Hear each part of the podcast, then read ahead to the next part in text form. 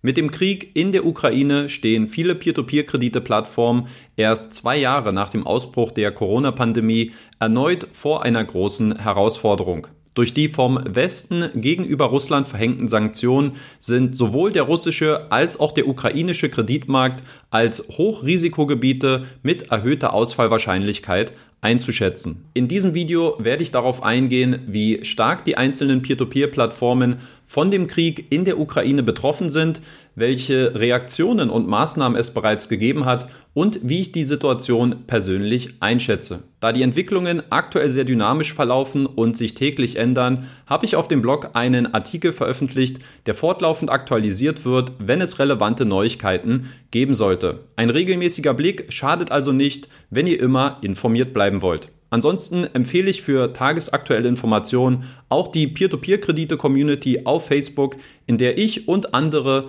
regelmäßig Updates posten und besprechen. Nun zu den einzelnen Peer-to-Peer-Kredite-Plattformen und wie stark diese vom Krieg in der Ukraine betroffen sind. Fangen wir an mit Bondora. Die Kreditmärkte von Bondora befinden sich in Estland, Finnland und Spanien. Insofern hat der Krieg in der Ukraine maximal einen indirekten Einfluss auf die estnische Peer-to-Peer-Plattform, die bis jetzt keinerlei Einschränkungen im operativen Tagesgeschäft bemerkt hat. Den einzigen negativen Einfluss könnte es mittelfristig geben, wenn die wirtschaftlichen Auswirkungen des Krieges auch bis in das Baltikum oder Skandinavien vordringen. Aufgrund der geringen wirtschaftlichen Abhängigkeit zu Russland sieht Bondora-CEO Pertel Tomberg darin allerdings keine größere Gefahr. In terms of economic relations in between Russia and our target countries, Russia is only the eighth export partner of Estonia. Making up approximately 4.2% of exports. Estonia moved away from the Russian markets already 15 years ago. Similarly, Russia makes up only 5% of exports in Finland. Auch wenn Bondora nur indirekt von dem Krieg in der Ukraine betroffen ist, so war man deshalb nicht untätig, was Maßnahmen bei der Unterstützung angeht. So hat man Umzugshilfen für Familien von betroffenen Mitarbeitern organisiert und auch eine Spende an eine NGO getätigt, die humanitäre Hilfe für Bedürftige in der Ukraine anbietet. In einem Live-QA ist Bondora CEO Pertel Tomberg zudem auf eine Reihe von Fragen eingegangen. Aktuell stehen die Zeichen für 2022 weiterhin auf Wachstum mit neuen Produkten und dem Start in mindestens drei neuen Kreditmärkten. Eine Plattform, welche direkt von dem Krieg in der Ukraine betroffen ist, sich dazu allerdings seit dem 24. Februar nicht mehr öffentlich geäußert hat, ist Debitum Network. Der Kreditgeber Chain Finance, der seit der Gründung von Debitum mit dabei ist, hat aktuell ein ausstehendes Kreditportfolio in Höhe von 1,9 Millionen Euro in der Ukraine.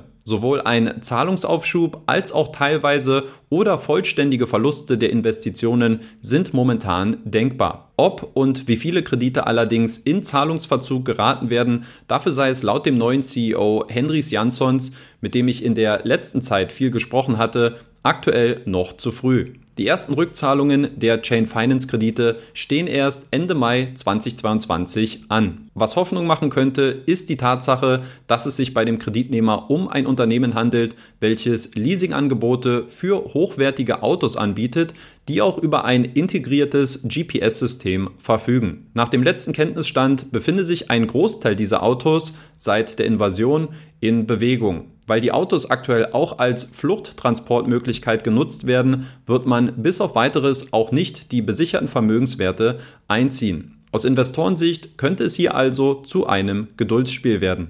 Weiter geht's mit Estate Guru, die in erster Linie nicht direkt von dem Krieg in der Ukraine betroffen sind. Die Entwicklung in den unterschiedlichsten Kreditmärkten, wozu weder die Ukraine noch Russland gehören, laufen soweit stabil. Zudem gäbe es aktuell auch keine operativen Einschränkungen für die in Estland ansässige Plattform. Bei eigens durchgeführten Stresstests kam die Plattform zu dem Ergebnis, dass die Immobilienbewertungen in allen Märkten um ca. 45 Prozent fallen müssten, damit es sichtbare Auswirkungen auf die Performance bei den Investoren geben würde. Kleiner Einschub zum Thema Stresstests und wie aussagekräftig diese sind, habe ich vor zwei Jahren mal ein Video aufgenommen. Damals war auch Estate Guru mit dabei. Schaut euch das also bei Interesse gerne mal an. In dem offenen Brief von CEO Marek Pertel wurde der Blick aber auch nach vorne gerichtet und es wurden einige positive Entwicklungen angekündigt. Dazu gehört die Kooperation mit der Raisin Bank in Deutschland,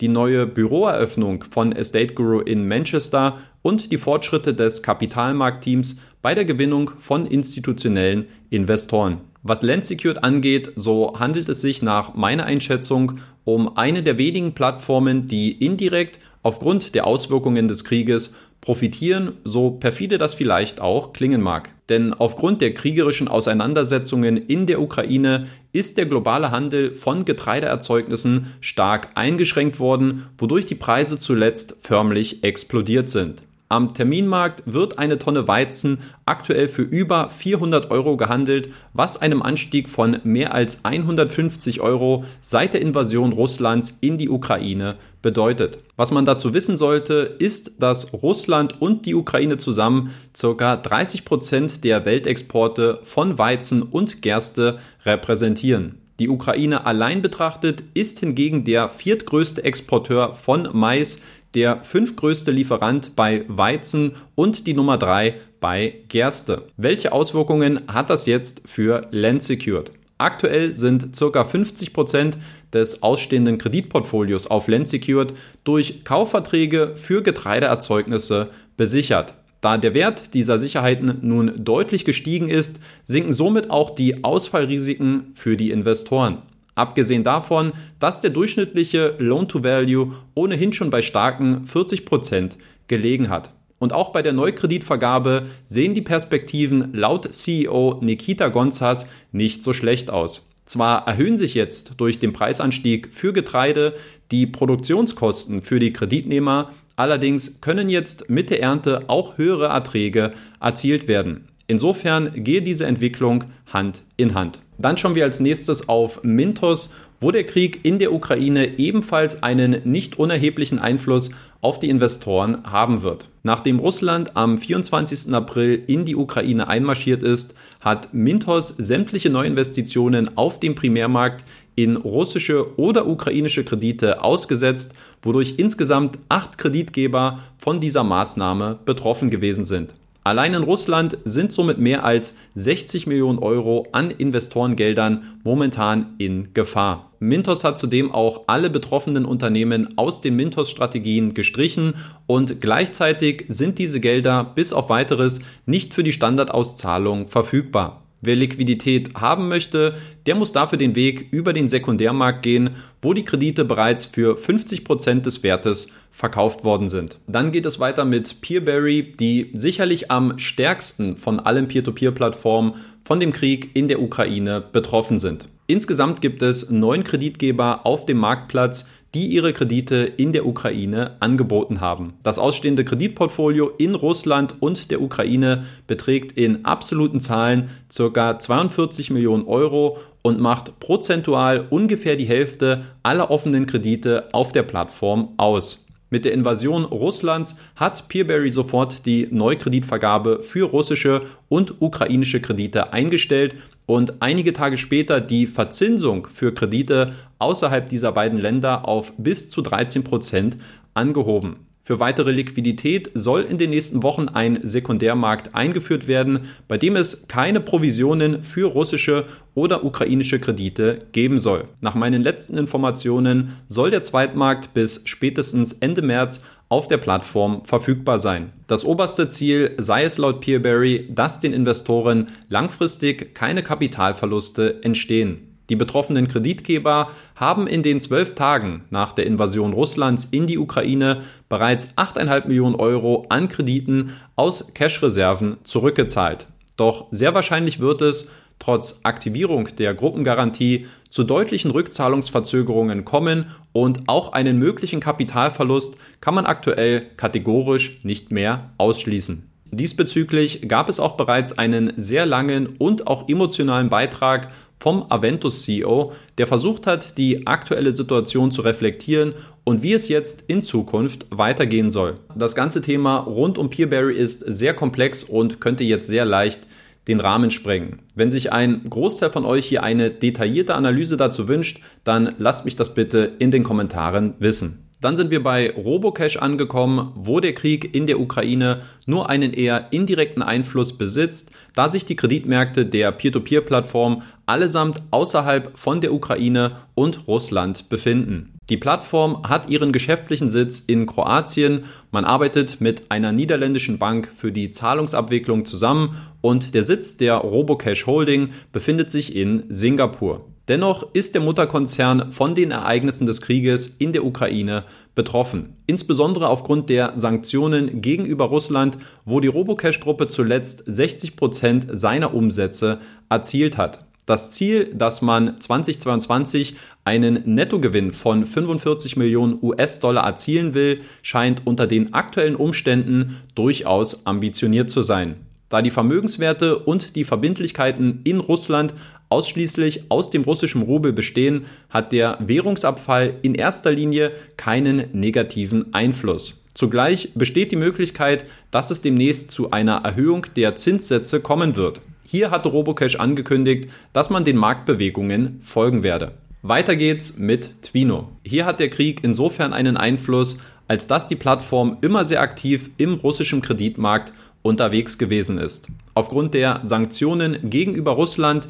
dem eingeschränkten Zahlungsverkehr, dem Währungsabfall und den schwachen wirtschaftlichen Aussichten ist Twino durchaus von diesen Entwicklungen betroffen. Historisch betrachtet hatte Twino immer einen relativ großen Anteil seines Kreditportfolios in Russland, hat diesen aber glücklicherweise zuletzt deutlich reduziert.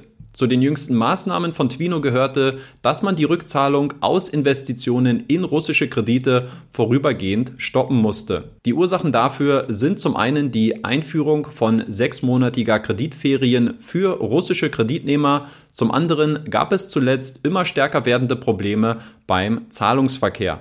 Als Reaktion darauf hat sich Twino dazu entschlossen, dass man die Zinszahlungen vorübergehend selbst übernehmen und wie gewohnt fortsetzen werde. Das ist sicherlich keine dauerhafte Lösung, zeigt aber durchaus den guten Willen der Plattform, dass man seine Anleger nicht ohne weiteres zurücklässt. Ähnlich wie bei Peerberry werden die Turbulenzen im russischen Kreditmarkt die Plattform sicherlich noch länger begleiten. Zum Abschluss auch noch ein paar Worte zu Wire Invest, deren Kreditmärkte sich ausschließlich in Europa oder Asien befinden. Hier wurde mir auf Nachfrage mitgeteilt, dass die Entscheidung, nicht in den CIS-Märkten aktiv zu sein, also den Nachfolgestaaten der Sowjetunion, ausgenommen die baltischen Länder, damals bewusst getroffen worden sei, um geopolitische Risiken oder starke Währungsschwankungen zu vermeiden. Aber auch wenn die Kreditmärkte nicht direkt von dem Krieg in der Ukraine betroffen sind, so können die wirtschaftlichen Folgen des Krieges durchaus auch im Baltikum zu spüren sein. Insofern beobachte man die Situation in der Ukraine weiterhin sehr aufmerksam. Der Ausblick sei allerdings vorsichtig positiv, da man bereits mit dem Ausbruch der Corona-Pandemie eine harte Bewährungsprobe hinter sich gebracht habe. Hier habt ihr jetzt nochmal eine kurze Übersicht, welche Plattformen aus meiner Sicht wie stark von dem Krieg in der Ukraine betroffen sind. Wenn euch das Video gefallen oder zumindest ein bisschen weitergeholfen hat, dann lasst bitte einen Like für dieses Video da und kommentiert auch gerne, welche Inhalte ihr demnächst von mir sehen wollt. Bis dahin, euer Danny.